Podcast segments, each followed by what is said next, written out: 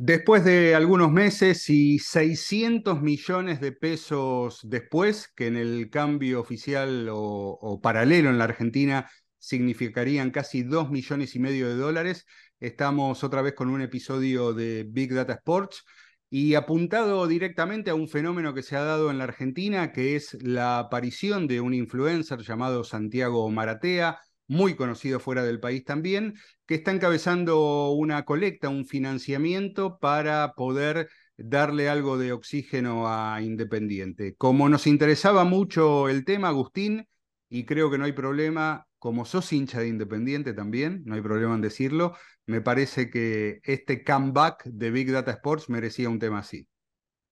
¿Cómo estás, Marce? Un gusto volver a encontrarnos en esta nueva temporada. Y sí, era difícil escaparle, en mi caso puedo hablar en primera persona y también podemos charlar con data como siempre hacemos, porque creo que esto ha atravesado al fútbol argentino y también más allá de las fronteras nacionales, porque es un tema que no es nuevo, lamentablemente. ¿no? En, la historia del fútbol hay muchísimas instituciones de todo tipo de tamaño, pequeñas, medianas y muy grandes, que usualmente por problemas económicos, usualmente no causados por sus hinchas o socios, han tenido que apelar a distintos tipos de, recaudación, de colectas, de salvatajes. Algunos los han logrado, otros no, pero ha pasado en todo el mundo. Esto no es un fenómeno exclusivo de Argentina, aunque aquí es más probable que suceda por, la realidad socioeconómica también. Así que este tema que nos atraviesa a todos está, está muy, eh, muy pendiente de muchas miradas, Marce, ¿no? No es solamente, no es lineal tampoco este tema.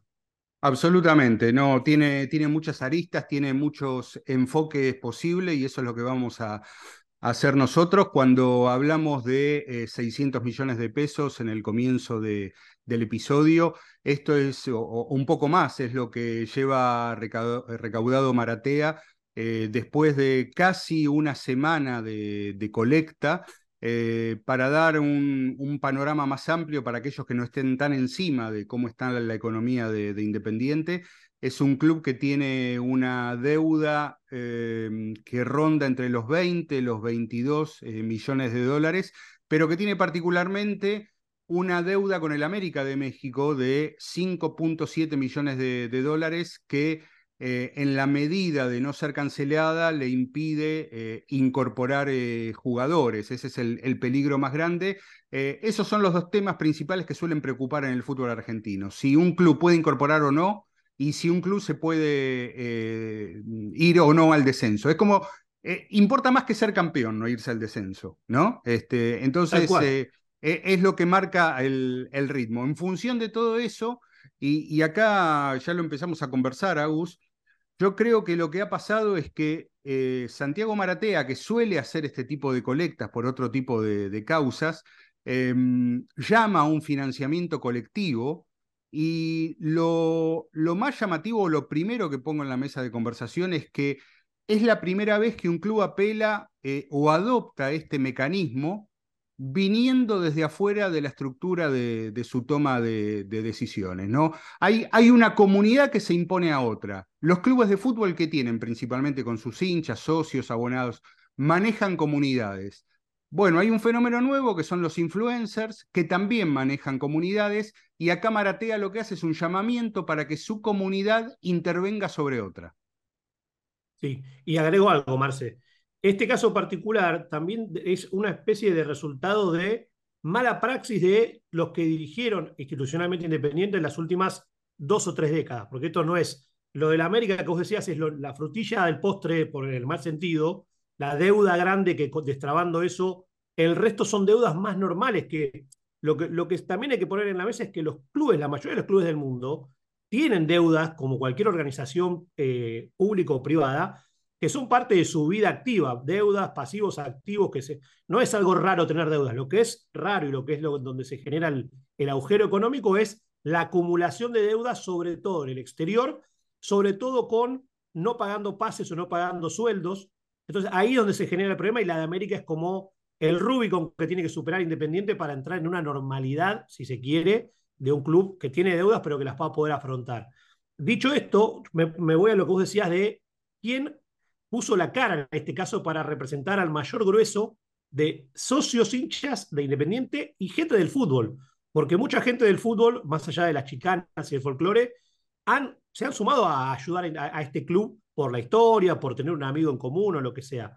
Pero el, el gran diferencial, Marce, como vos decías, es que es la primera vez que un tercero tiene más credibilidad que la gente que representa al club.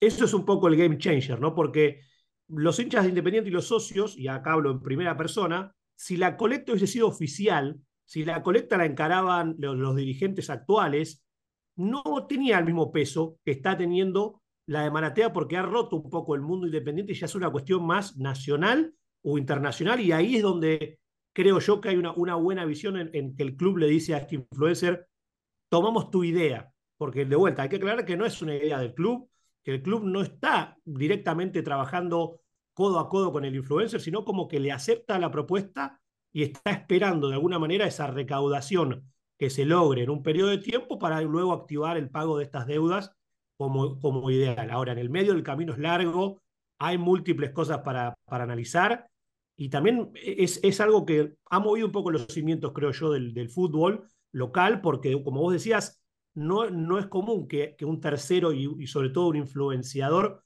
que encima no es que estaba asociado a Independiente anteriormente, no es que era un hincha fanático, que tenía una historia. Eh, eso es lo nuevo, ¿no, Marce? Como algo que ha cambiado un poco todo. Sí, sí, tiene, tiene muchas eh, aristas novedosas, como, como decíamos, y también lo que queremos poner sobre la, la mesa de conversación es eh, que hablamos del tema sin poner nuestra postura personal con respecto a cómo cae el personaje, cómo caen los dirigentes. Vamos, en la medida de lo posible, vamos a tratar de describir este, esta situación lo más objetivamente posible porque eh, también muchos temas son, eh, como, suele pasar en, en, la Argentina, en muchas partes también, eh, son buenos o malos según nos caiga eh, política, ideológica o culturalmente los personajes eh, involucrados. Lo que vamos a hacer es describir un, un case, ¿sí? Vamos a, es lo sí. que estamos haciendo. Vamos a describir un caso dentro de un panorama del fútbol, como le pasa a Independiente, que es una combinación entre las necesidades eternas que tiene un club de fútbol, que es conseguir dinero, eh, la, vengo, vengo del Sport Summit de San Pablo y como en otros lugares, como en otros ámbitos, el tema número uno de conversación es cómo monetizar. Pareciera que los clubes de fútbol están siempre sedientos y hambrientos de, de dinero por, por, por, porque tienen deudas o porque hay que ver cómo se pasa a un plano más transaccional la relación con, con los fanáticos pero por lo menos en la Argentina eh, los clubes siempre están eh, precisando de dinero. Y ahora lo que aparece es una nueva forma de financia financiamiento que tiene que ver con la época. ¿eh? Esto Maratea lo hace permanentemente por afuera de, del caso independiente. Y también con la aparición de herramientas tecnológicas que, permiten hacer este tipo de colecta con cierta trazabilidad con cierto seguimiento.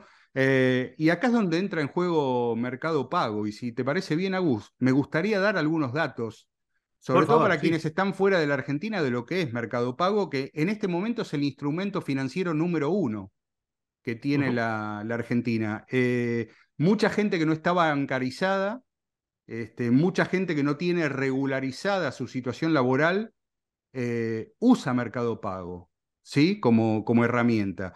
Eh, en la Argentina, los usuarios de Mercado Pago realizan en promedio 25 operaciones al mes, que van desde pagos, cobros online, eh, por lo menos una por día prácticamente.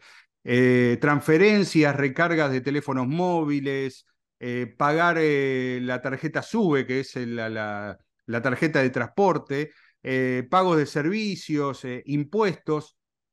Para eso se usa mer Mercado Pago. Con lo cual, eh, acá yo me meto con, con, otro tema, Agustín, que es prácticamente es una plataforma de mi micropagos, ¿no? Eh, se la puede definir así. Entonces, cuando surge el tema de cierto temor eh, justificado, creo yo, de que podía ser una herramienta para eh, poner en circulación activos que no estaban declarados o el fantasma del lavado de, del dinero, eh, la verdad que es muy engorroso hacerlo a través de una plataforma de, de micropago.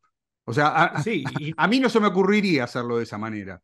No, y bancarizada, Marcelo, que es la parte más difícil de, de, de, cuando se habla de activos de dudosa procedencia. muchas veces, y en, épocas anteriores, como bien vos decías, se ha pasado que se armaban o donaciones directas privadas, no se sabía dónde venía, eh, fideicomisos privados radicados en paraísos fiscales. Ahí tenía mucho más sentido, creo yo, hablar de, de, dónde viene este dinero que viene a salvar a un club, ¿no? Este tipo de formato creo que también en esta nueva era, con Mercado Pago a la cabeza, que también le suma algo más atractivo aún, que es que el dinero, como se dice en, la jerga financiera, se está moviendo, puede generar más dinero. O sea, vos si le permitís a Mercado Pago a través de un sistema que tu dinero entre en una rueda de, finanzas y de utilización, te genera ingresos diarios que si vos lo tuvieses en un lugar congelado, no. Eso también lo hace atractivo y más en volúmenes como, como estos de la, de la colecta de Maratea, ¿no? Pero a veces era, era, era hasta había cierto prejuicio, ¿no? Esto de se va a lavar dinero de la política, de los negocios, porque va a ser una juntada de dinero un día para el otro. Creo que este sistema lo que tiene de, interesante es que es, es, bastante transparente porque se puede ver la evolución de, la colecta y cada, persona que participa lo tiene que hacer a través de un medio pago, como vos decías, no es que uno puede ir a un lugar a llevar dinero en efectivo, ¿no? O sea, tiene otro tipo de control que le da, entiendo yo, un poco más de coherencia a esto de querer que sea transparente, ¿no? Sí, para darle más números a, lo que significa esta, esta, herramienta, esta plataforma en la Argentina, eh, seis de cada diez usuarios de Mercado Pago tienen entre 18 y 44 años, ¿sí? Eh, lo cual también nos permite inferir la, la familiaridad que puede haber con su uso y al mismo tiempo con este, cómo cuando incluso todavía no, no estaba tan extendido, que eh, nos remitimos a la época de, la pandemia, Santiago Maratea ya eh, estaba, digamos, utilizándolo para otro tipo de, colectas. Em, está, a, partir de su empresa madre, que es Mercado Libre, está presente en 18 mercados, ¿sí? que incluyen Argentina, Brasil, México, Colombia, Chile, Venezuela y Perú. Em, según datos de finales de 2022, eh, se hacen alrededor de, o hay más de 41 millones de, usuarios de esa fintech, como es la, plataforma de Mercado Pago, y en la Argentina son 14.5 millones de, usuarios eh, declarados. Con lo cual, vuelvo a lo de antes, hay como un, un uso cotidiano de, la herramienta, en este caso orientada para la colecta de independiente. Sí, y lo que tiene de, bueno este tipo de tecnologías, en Brasil hay un caso también muy icónico que es Pix, que es como el, el que se ha instalado entre a nivel masivo de pagos automáticos con el celular o de transferencias directas entre personas, y, se masifica a niveles donde uno puede ir a comercios muy pequeños o alejados de las grandes urbes y eh, se paga con este sistema, ¿no? Y eso hace que la economía de los lugares se diversifique dentro de un sistema, de, digamos, bancarizado, y le abre la puerta a mucha más gente de participar. Por eso entiendo que la elección de Mercado Pago como un símbolo universal en Argentina de, de, de, una finche que participa en la vida diaria de, las personas, más la transparencia que eso puede aportar, más la familiaridad que es una herramienta que todo el mundo la conoce, también empuja a que se puedan sumar muchísimos más hinchas, socios, gente del fútbol o, o terceros, a que si hubiese sido un sistema más complejo, ¿no? Porque muchas veces pasaba, y esto me remonta un poco más a la parte teórica, si queremos, ¿no? Cuando se habla de juntar dinero, fundraising en, en el caso de organizaciones sin fines de lucro, o crowdfunding, cuando hay, fin de, hay lucro buscado con, con participación directa de los inversores, la forma de participar es mucho más variada y a veces más compleja. A veces requiere instrumentos bancarios avanzados, internacionales, eh, justificación de patrimonios para participar con escribanos, Todas esas barreras, en este caso, creo que se han corrido un poco y en Argentina particularmente ayudan bastante más a la participación, ¿no? Porque además de todos los condimentos que contamos a nivel financieros y económicos del país, si encima al interesado en participar le pones obstáculos o barreras tecnológicas o bancarias, los perdés en el camino. Bueno, eso es un, acierto, creo yo, para poder facilitar la participación de, los interesados, ¿no? Sí, eh, ahora vas a contar algunos otros casos de, clubes o de formas de financiamiento colectivo que han ayudado eh, a salvarlos o, a mejorarlos, pero habiendo presentado ya el caso y, contando qué, fue lo que pasó, mm, a mí me, resulta interesante ya resaltar que había ciertas dudas al, principio. Hay también la sensación de que hubo una dirigencia, la actual de Independiente, con un presidente que, renunció a, los seis meses de haber sido elegido e iniciado su mandato, hay una dirigencia que fue pasada por arriba por el propio Maratea, más allá de que si le hubiera dicho que no a Maratea esto no se hacía, pero hay una dirigencia que fue avasallada, ¿sí? Eh, que le cedió las instalaciones del club, que, le, eh, que el propio Maratea no quiso tener a nadie de, de, los dirigentes sentados a su lado, entendiendo que ese es un modo de, de, de transparencia y ese es un llamado de atención para cualquier dirigente de un club, ¿sí? Que alguien no quiera tenerlos a su lado, independientemente de quién sea ese alguien, eh, es, un, es un llamador de atención muy, pero muy grande. Eh, pero a, a, lo que iba es que a pesar de todas estas cosas, la impresión eh, al momento en que estamos haciendo este episodio es que la gente de Independiente aceptó esto. O sea, ya no duda. 100%. Sí. Y, y vos diste la clave, Marce, porque hay dos, dos cuestiones que terminaron un poco de inclinar la balanza después del rumor de, los chistes y demás, cuando los hinchas socios independientes vimos que esto era real, pasaron estas dos cosas que vos decías. Eh, el club de alguna manera le, dio el espacio a Maratea, el presidente interino independiente, hasta en los últimos días en una conferencia de prensa, perdón, en una nota de prensa dijo, nos gustó la idea, le facilitamos que dé una conferencia de prensa, que vaya al estadio, que participe, pero nosotros no tenemos nada que ver a nivel participar. Después el propio Maratea dijo, hubo algunos dirigentes que me querían dar tips de transparencia y él hizo una humorada diciendo, bueno, si, me van a dar tips, gente que hizo que el club llegue a esta deuda, es medio raro, pero hay un nombre propio que es interesantísimo de, lo positivo de sumar, que es Pepe Santoro, una gloria independiente, ¿no? Porque en las últimas horas, cuando empieza a haber más información de todo esto, va, vamos a ir, no quiero errar en la parte técnica, ¿no? Pero el, el, fiduciario de toda esta recolecta es el propio Pepe Santoro el que va a recibir o el que está avalando este fideicomiso que se armó. Maratea es el, instrumento para la, para la colecta, la persona que va a unificar todas las donaciones, porque no son donaciones individuales a, al fideicomiso, sino que es las donaciones van a Maratea y a su cuenta de Mercado Pago, él, las, él va a juntar y administrar y mostrando todo y al momento de que se cierre la misma, él va a ser el único con, con su grupo de trabajo que aporta ese dinero al fideicomiso que se armó, el cual el beneficiario es Pepe Santoro, lo cual es, para hincha independiente, es, por un lado es algo llamativo, pero también es emo, emotivo, nostálgico. Tal vez Pepe Santoro para, para el fútbol argentino o para hincha independiente es una figura que está asociada al amor al club, a la transparencia. Es un tipo que tiene una imagen muy buena dentro del club, como que es, es la persona indicada tal vez para estar, ser el nexo. Ahora, eso lo podemos decir hoy en esta etapa inicial. Si todo termina como, se, planteó, probablemente sea una historia con final feliz. Pero también hay un riesgo ¿no? en, poner un nombre propio, una gloria del club. Eh, hay algunas cosas que hay que ver cómo evolucionan, pero dentro de lo que fue el planteo inicial, dieron en la tecla, ¿no? Decir, bueno, no va a haber dirigentes que estén eh, eh, involucrados directamente, y los dirigentes han salido a decir que ellos también van a armar un fideicomiso más tradicional, como a veces se ha hecho en el fútbol, para buscar otro tipo de, donantes, invers, inversores que puedan hacer algo más parecido a un crowdfunding. Hasta se ha hablado de buscar un sponsor para el estadio. Bueno, ese es otro camino que debería ser algo normal para una dirigencia, ¿no? Pero este caso puntual, al hincha le tocó una fibra íntima, al hincha independiente, y ha armado hasta una especie de coraza porque toda la parte más de folclore del fútbol, de las chicanas entre equipos, queda en redes sociales. El hincha está, obviamente no, puedo hablar por, por todos los hinchas, ¿no? Pero lo que se nota en la participación y, en los mensajes que uno ve es que al hincha mucho no le interesa esto de si está bien o está mal, si nos van a cargar o no. El foco es, che, hay que salvar al equipo para que no quiebre, porque la situación, como vos contabas al principio, no es una deuda estándar que hay que sortear, es importante, ¿no? Totalmente, totalmente. Bueno, me, me gustaría compartir algunos otros ejemplos. Yo también tengo de la Argentina para, para que veamos que las cosas son nuevas, pero no del todo nuevas. En todo caso, cambian de piel, cambian de formato, pero son cosas que antes ya se hacían. Y bueno, estoy atento a, eso que tenés.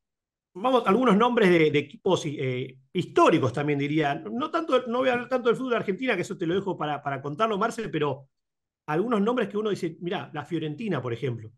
Fiorentina, Batistuta, a los 90, eh, uno lo asociaba a esa época de que hasta peleaba para alguna Copa Europea y demás. Bueno, en aquel momento de, gloria, después empezaron a acumularse las deudas y en el año 2002 declaró la bancarrota. O sea, un club que tenía a Vittorio Secchigori como un presidente icónico. Bueno, la acumulación de deudas hizo que la Fiorentina quiebre, tuvo que cambiar su nombre, ¿sí? Y volver después, desde, desde bajar alguna categoría, al fútbol le costó volver a la primera y fue uno de los clubes que costó entenderlo. Ahora, en Italia también pasó en el Napoli, otro club gigante. Bueno, un club que llegó a tener, después de la época de Maradona y demás, una deuda de 700 millones de euros que no pudieron levantar. El equipo descendió dos categorías, tuvo que, actualmente no se llama Napoli oficialmente, sigue su cambio de nombre pasó a llamarse desde el año 2006 la Sociedad Esportiva Calcio Napoli, que hoy se ve en el logo y demás, pero en el, en el colectivo del fútbol es el Napoli, ¿no? Es como, no, no, no vamos a cambiar la forma de avisarlo.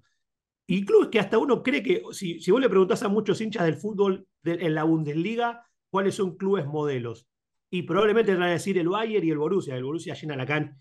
El Borussia Dortmund quebró también. O sea, un equipo que tiene una afición de las más fieles de Europa también le pasó que con una deuda de 30 millones de euros y más de 67 acreedores, tuvieron que quebrar, cambiar el nombre. O sea, hay muchos casos de estos, el Valencia en España, el Mallorca, también pasó en Inglaterra con el, Rangers de Escocia, un club tal vez de los más tradicionales de la historia del fútbol, tuvo que cambiar su nombre por deudas, bajar de categorías, le costó más de 15 años volver a la primera. Bueno, tenemos muchos casos en el, fútbol global y en, en Latinoamérica también, particularmente un caso, para no hablar de Argentina, lo que pasó en Colo Colo. Colo Colo también en el 2002 fue declarado en quiebra por una jueza, tuvo que armar una alianza con una empresa para salir de la bancarrota, deudas de superiores a 30 millones de dólares. Todos casos que han ido armando, digamos, en la historia del fútbol, que muchas veces el punto común es cómo instituciones sin fines de lucro en muchas ligas, porque en otras sí son, son, eh, son asociaciones privadas o tienen dueños, llegan a ese nivel de deuda, ¿no, Marce? Eso es lo que muchas veces al hincha le termina de, digamos, de, molestar de una manera, así, ¿cómo puede ser que nuestro club llegó a esto? Sí, déjame decirte que en el caso, el caso de Colo Colo eh, fue el motivo principal por el cual cambió el marco jurídico de los clubes en, en Chile y que pasaron a, ser eh, sociedades anónimas deportivas, ¿sí? Eh, y, no recuerdo ahora exactamente el, nombre de la figura legal, pero es un, un cambio muy, muy notable que, bueno, eh, incluso en el Sport Summit de San Pablo lo explicó muy bien Juan Pablo Pareja, que es el gerente general de, de la Universidad Católica, este, un club que ha cambiado totalmente a partir de este nuevo modo de, gestión, que está a punto de inaugurar un, un nuevo estadio eh, o, un estadio reformado en agosto de 2024, que ha ganado cinco títulos desde que ha cambiado su, su marco jurídico. Y bueno, siempre con la idea de, digamos, entender cómo es el fútbol eh, en, cada, en cada lugar. Nosotros estamos en el contexto argentino, donde tradicionalmente, culturalmente y por eh, perfil y por fisonomía, no se admite la, figura de, dueños de clubes, ¿sí? sociedades anónimas, mucho menos dueños extranjeros, inversiones extranjeras, pero al mismo tiempo estamos en un fútbol, y lo muestra Independiente, lo mostró el caso de, Racing en su momento, lo ha demostrado el caso de Deportivo Mandillú en, su momento. Eh, estamos en un fútbol que no admite ningún tipo de control económico, financiero, no.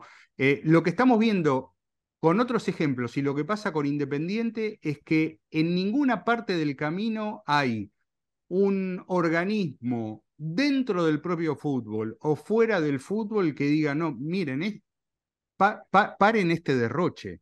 O sea, no se puede seguir adelante con un club eh, con este nivel de, gasto, con este nivel de, despilfarro. Eh, eh, parece, parece como un discurso mío no quiero decir la palabra de derecha, pero este, parece, estamos, estamos como, como acostumbrados a que cualquier cosa es posible con tal de ganar un campeonato y, y después ve, lo que pasa en Independiente es la demostración de que no, de que no es cualquier eh, cosa posible. Que en algún, en algún momento alguien, en todo ese camino, en algún momento alguien tiene que decir, no, miren, esto no se puede seguir haciendo así. Pero contrariamente, lo que se ve es que hay como una tendencia a que las cosas sean, sean así, porque nadie lo va a decir públicamente, lo vamos a decir nosotros. los dirigentes argentinos no quieren ningún tipo de control en ninguna parte de ese camino. Tal cual, y eso, eso es un poco lo que la radiografía, Marce, porque cuando vamos a la historia del fútbol argentino, vemos que esto es moneda corriente también. Eh, como contábamos, creo que al principio del episodio, no es que Independiente es el primer club que requiere que, haya un salvataje del lado de sus hinchas, porque repasando un poco la historia, equipos, por ejemplo, como San Lorenzo, San Lorenzo tuvo dos, dos momentos muy distintos pero interesantes cuando hablamos de colectas o, o hinchas y socios tratando de sumarse.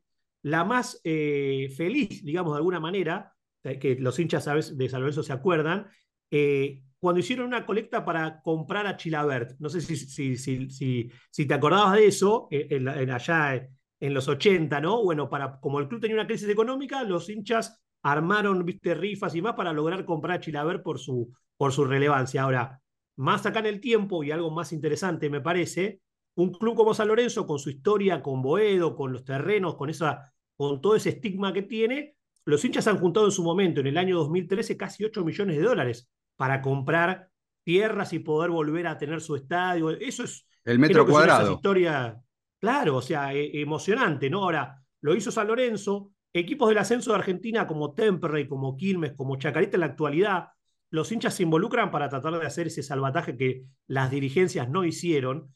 Eh, y el caso Racing, como vos, Marce, contabas, es un caso emblemático también, ¿no? Porque un club de ese tamaño que, atravesó una quiebra, 10 años gerenciado, que gracias a ese tema también actualmente los clubes desde el año 2000, con la ley Racing o la ley de salvataje deportivo, evitan llegar a, ese nivel de quiebra, pueden solicitarla como un instrumento legal. Algunos clubes de Argentina que la han usado, además del propio Racing, Talleres de Córdoba, Newell's Old Boys, Belgrano, toda esa evolución del fútbol de lo malo termina tratando de, adaptarse, pero volvemos al punto en común. Todos estos nombres propios que dijimos de instituciones llegaron a ese nivel de compromiso económico por sus dirigentes.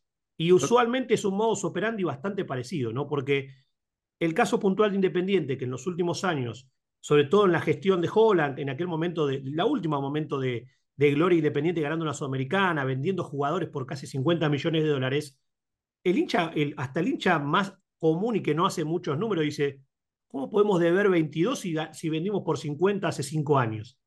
Eso, ahí es donde decís, ya no cierra, no hay ninguna explicación posible para decir que los dirigentes no quieren control no hay control y bueno, pasan estas cosas, ¿no? Y eso es lo lamentable porque si me voy un poco a Argentina, otro caso icónico que no nombramos, que tal vez a todos los futboleros de más de 30 no, nos toca, el caso del Parma en Italia, una institución asociada también a muchos jugadores de Argentina que vendían por millones de dólares. En el año, hace poco más de 10 años, tuvo que quebrar, bajar a la, D de Italia, cambiar su nombre, le costó volver, decís, como una institución que de vuelta vendía jugadores como Crespo, Verón o Canavaro o Bufón por millones de millones de dólares, llegó a ese punto. Y todo vuelve al mismo lugar, ¿no? A malas administraciones, más que nada. Sí, ahí es donde aparece muchas veces un discurso de decir, bueno, eh, en definitiva al fútbol argentino no le pasa nada distinto a lo que pasó en Italia, eh, con los casos que vos decías, Fiorentina, Parma, Napoli. Eh, Juventus incluso, que Juventus al día de hoy debe ser uno de los equipos que más, que más deudas tiene en todo el fútbol global. ¿Cuál es la diferencia? Acá hay una sanción deportiva que por lo menos en alguna parte del camino enciende una alarma, es un stop, ¿sí? La sanción deportiva es un freno, ¿sí? Hasta que la, hasta que la rueda vuelva a girar y probablemente lleguen a la misma situación de endeudamiento años después bajo otra forma jurídica, quizás bajo otra sociedad, como fuera, pero en algún momento hay, un freno. Eh, y ese es el temor número uno que tienen los hinchas e incluso los dirigentes de, los clubes. Decíamos al, comienzo de este episodio, ¿qué es lo que más le preocupa? No descender. ¿sí? Eso es lo peor. No salir campeón durante 30 años no es tan grave como descender uno y después volver. Entonces, en la medida en que lo económico no tenga sanción deportiva, no hay ninguna alerta en ningún momento. Entonces, eh, así funciona. Me gustaría volver con respecto a Agus al, tema Maratea para demostrar y, el vínculo que lo hacíamos con las herramientas tecnológicas. Una, una de las cosas que ha logrado el personaje Maratea es darle credibilidad a, este tipo de, colecta o esta, o esta acción. Fíjate cómo eh, en otro caso también Independiente fue el primero acá en la Argentina eh, y que fue el primer club que hizo un acuerdo con socios.com para la emisión de fan tokens. ¿sí? Ninguno antes lo había hecho. Y afuera muy pocos, ¿sí? Estaba, estaba el Paris Saint Germain, eh, si no me equivoco, estaba también... Estaba el Atlético Madrid. Atlético Madrid, no había mucho más. No, era una camada de 10 clubes más o menos. 10, 12 Clubes, ah, antes, antes de que Socios tuviera una gran expansión, incluso en Estados Unidos y en la, en la NBA. Eh, ya sabemos que la, la compra o la emisión de fan tokens incluso de NFTs mucho más ahora, no, no pasaron a ser una, eh, una herramienta financiera sólida como para, eh, como se le había pintado en, en, algún momento, aunque Socios dice que nunca estuvo con, con, ese discurso, pero inicialmente un poquito sí. Em, ha, pasado a ser una herramienta de utilidad. Ahora bien, para el caso de Independiente, salvando el acuerdo que pueda tener con socios, que es de cobrar eh, por cada fan tokens, además de, un fee garantizado inicial, un 70-30, un 60-40, no, no sabemos muy bien cómo, cómo es el acuerdo. Pero en algún momento podría haber sido una herramienta de financiación para el club, decir, miren, vayan a comprar los tokens. No es un instrumento financiero el token, pero al club le va a servir para, para aumentar sus, sus ingresos. En este momento, Independiente tiene 838 mil tokens circulantes sobre un supply posible de 5 millones. Y todo ese circulante, eh, dentro de la plataforma cuesta un poco más, pero fuera de la plataforma, eh, la valoración, valoración, del token es de 0.30 centavos de, dólar. ¿sí? Bueno, todo ese circulante representa aproximadamente, según los sitios que, siguen el mercado de cripto eh, online, eh, o en tiempo real, quiero decir, eh, todo ese circulante representa una cifra algo así como 255 mil dólares.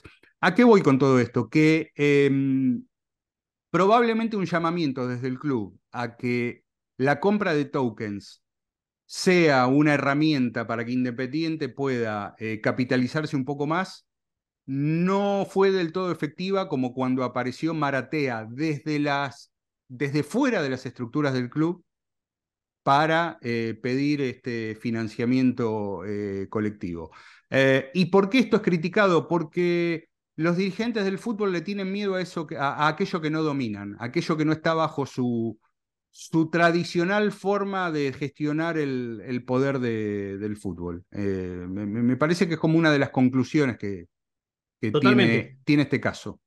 Y, y sumale, Marce, que la tecnología, que es algo que nos apasiona y nos gusta acá en Big Data Sports, le ofrece una cantidad de herramientas a dirigentes que tengan visión o que se animen justamente a meterse en terrenos que no son los conocidos. El caso del token independiente es clarísimo. Si hubiese, si hubiese habido una campaña eh, bien pensada y bien ejecutada para incentivar a que el hincha socio vaya a adquirir más tokens y que el mismo gane más valor y que eso le genere un ingreso, un ingreso pasivo, como se dice, independiente, ahí tenían una puerta de recaudación importante. No hubo una activación de esas. Un tema que ha, perdido peso pero que sigue teniendo una, una interesante ejecución son los NFTs o los NFTs. Nunca se planteó un NFT de las glorias de Independiente con cosas exclusivas para los coleccionistas. Tal vez es difícil que eso hoy en día genere un volumen de recaudación gigante, pero es parte de, un de una campaña, ¿no? Todas esas herramientas no se han utilizado. Lamentablemente tiene que aparecer de vuelta un tercero con credibilidad y con herramientas más fáciles de acceder para que tenga éxito la, la financiación, pero volvemos también a esto de, la diferencia que hablamos hace un rato de el crowdfunding, que es el ejemplo tal vez de, socios, ¿no? Que yo pongo plata en tokens y a la vez espero que me involucren en ciertas decisiones vinculadas a cosas puntuales como el nombre de un sector del estadio, la canción oficial. El fútbol moderno ha ido hacia eso. En el mundo de los negocios el crowdfunding es yo pongo plata y tomo decisiones en conjunto para lograr un objetivo. Y eso es un poco lo que, el ejemplo de socios. Ahora, hay otros clubes que sí hacen fundraising, voy a poner un ejemplo mucho más global, que es el, Manchester City, donde el Manchester City tiene hasta una unidad especializada en fundraising que le pide a sus, a sus hinchas y socios globales que participen con donaciones o, con, o poniendo su tiempo por cuestiones sociales, para ayudar a la comunidad, ¿no? Entonces, eso sí es fundraising sin fines de lucro. Esto que estamos hablando es mucho más directo, es decir, hay que juntar dinero para salvar a la institución, o sea, mucho más concreto. Bueno, en Argentina también hay algún tipo de, actividades vinculadas a esto del crowdfunding, como por ejemplo lo que es eh, Planear, ¿no? que es un sistema vinculado a, lo que es la Confederación Argentina del Deporte, que ha sacado este, este, este programa hace tiempo atrás para ayudar a un montón de instituciones o de atletas a juntar dinero, ya sea con sponsor o donantes directos, para lograr ciertos objetivos. Bueno, ¿a qué voy con todo esto? Que hasta ya es algo institucionalizado el tema de juntar dinero para ayudar en ciertas cuestiones a clubes, organizaciones más, grandes o más chicas y hasta individuos, ¿no? Bueno, en el deporte argentino da para eso también, ¿no, Marce? Porque no, no es muy. Hoy en día uno en redes sociales puede ver cada dos o tres días que aparece tal vez algún atleta muy destacado, pero un deporte no tan popular, que busca apoyo, busca sponsor para viajar a un torneo y se junta dinero a través de este tipo de sistemas.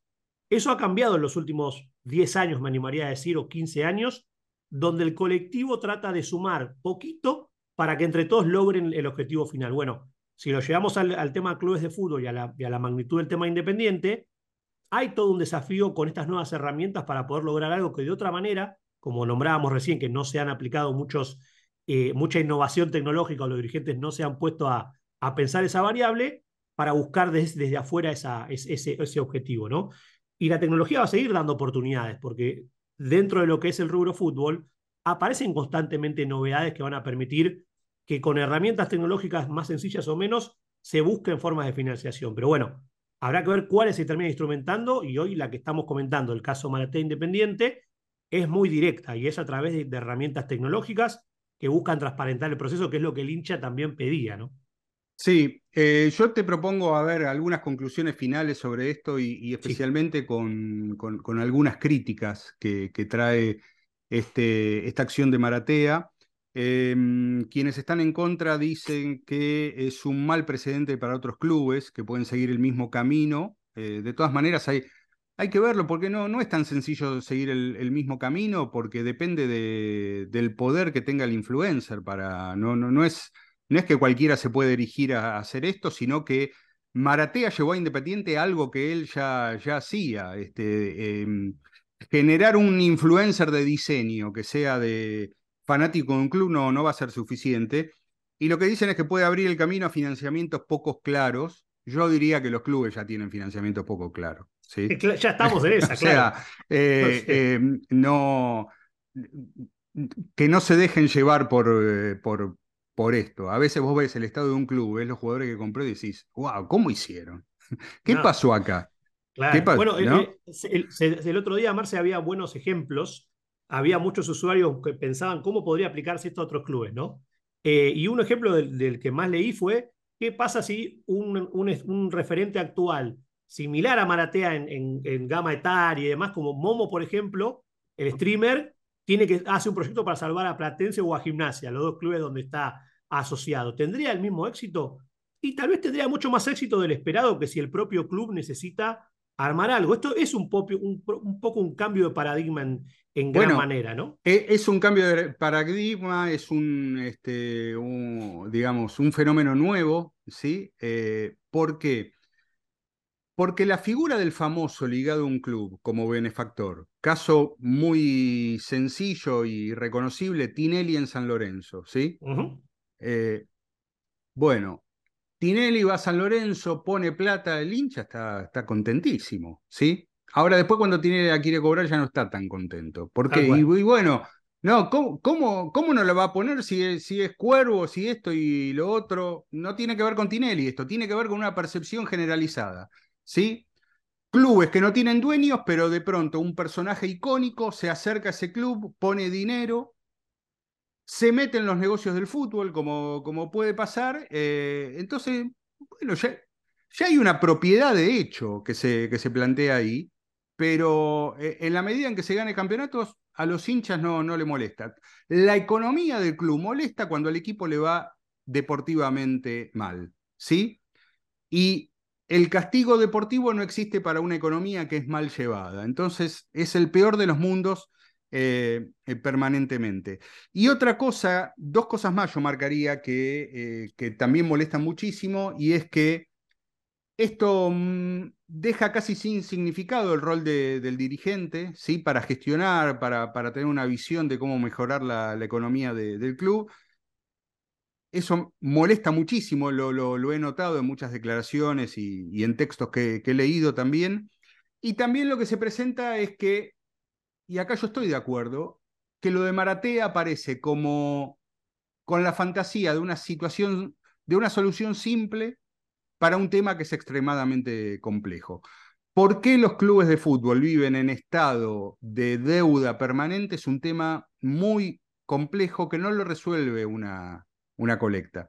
La colecta lo que hace es darle un poco más de oxígeno, ¿sí? Si no, si no cambia el modo de gestión, si no cambia el modo de llevar el fútbol profesional, si no cambia el modo de eh, relacionarse con, con la época, internacionalizar la marca de un club de fútbol, eh, abrazar todas las innovaciones que hay en este momento con la idea de monetizar un poco mejor todo lo que se hace, lo que haga Maratea va a servir ahora para eh, el, solucionar la hemorragia del momento, no el sangrado permanente.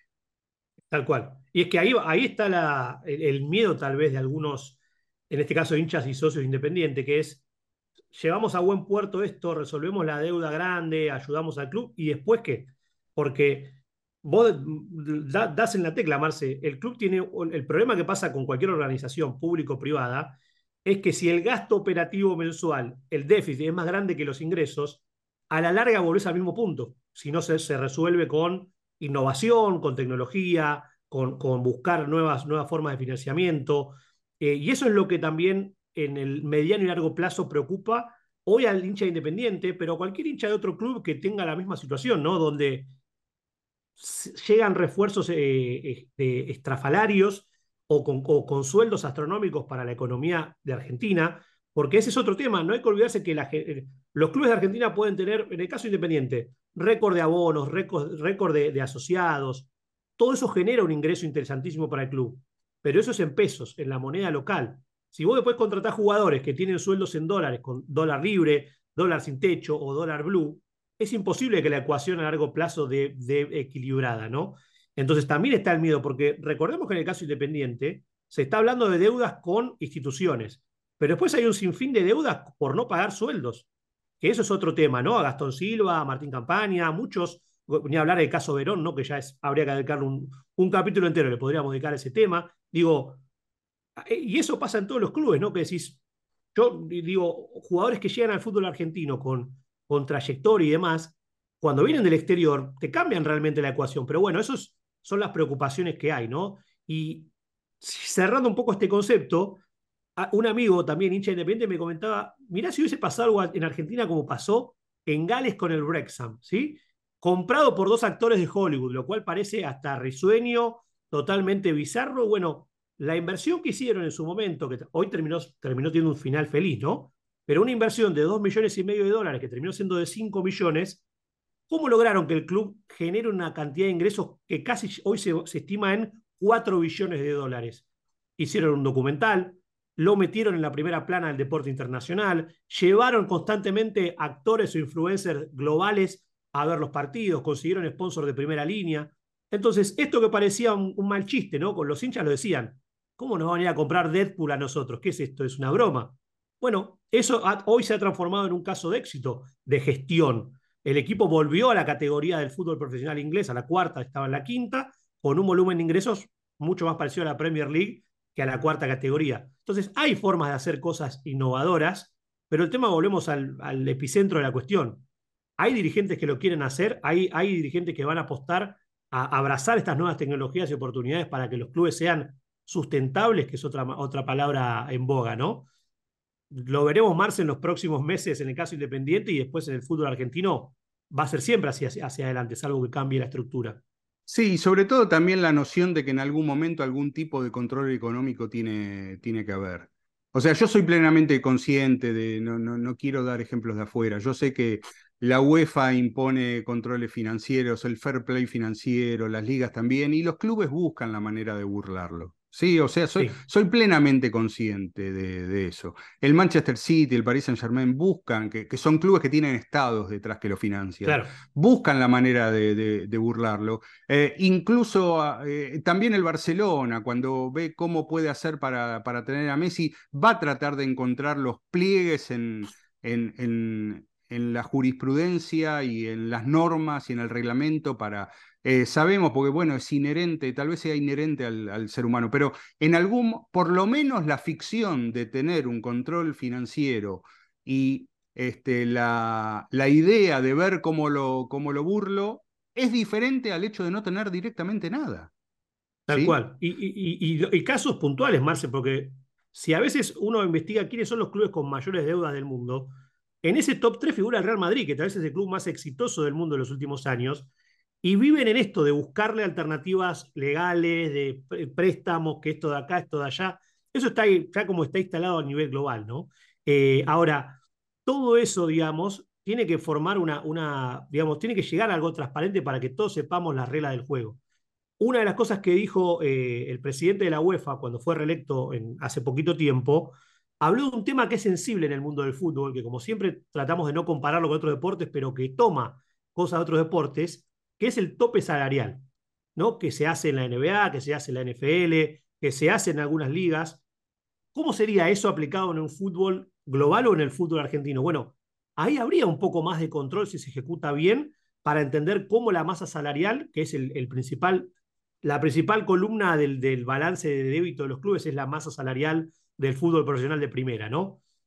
No puede ser que los jugadores de clubes que no tienen la forma de pagarlo tengan sueldos es totalmente internacionales. Eso tendría que haber algún tipo de reglamentación para que no termine pasando esto. Bueno, hay, hay que ver cómo se termina de, evolucionar, pero coincido plenamente con esto de que no se, no se desea un control de esa manera, al menos en el fútbol argentino. Y en el fútbol global parece que tampoco, aunque hay otro tipo de reglamentaciones, pero siempre se busca el gris, ¿no? La ventana jurídica para hacer algo distinto.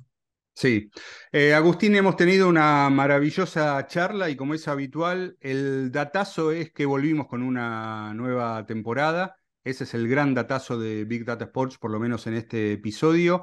Y te pido que des un adelanto de lo que vendrá en el próximo. Hay un tema que está copando todo, ¿no? Que es la inteligencia artificial. El deporte y la tecnología no están ajenos para nada a este fenómeno. Que en revelemos más un secreto de preproducción, ¿no? Cuando charlamos diciendo bueno, y la inteligencia artificial del deporte no es nuevo.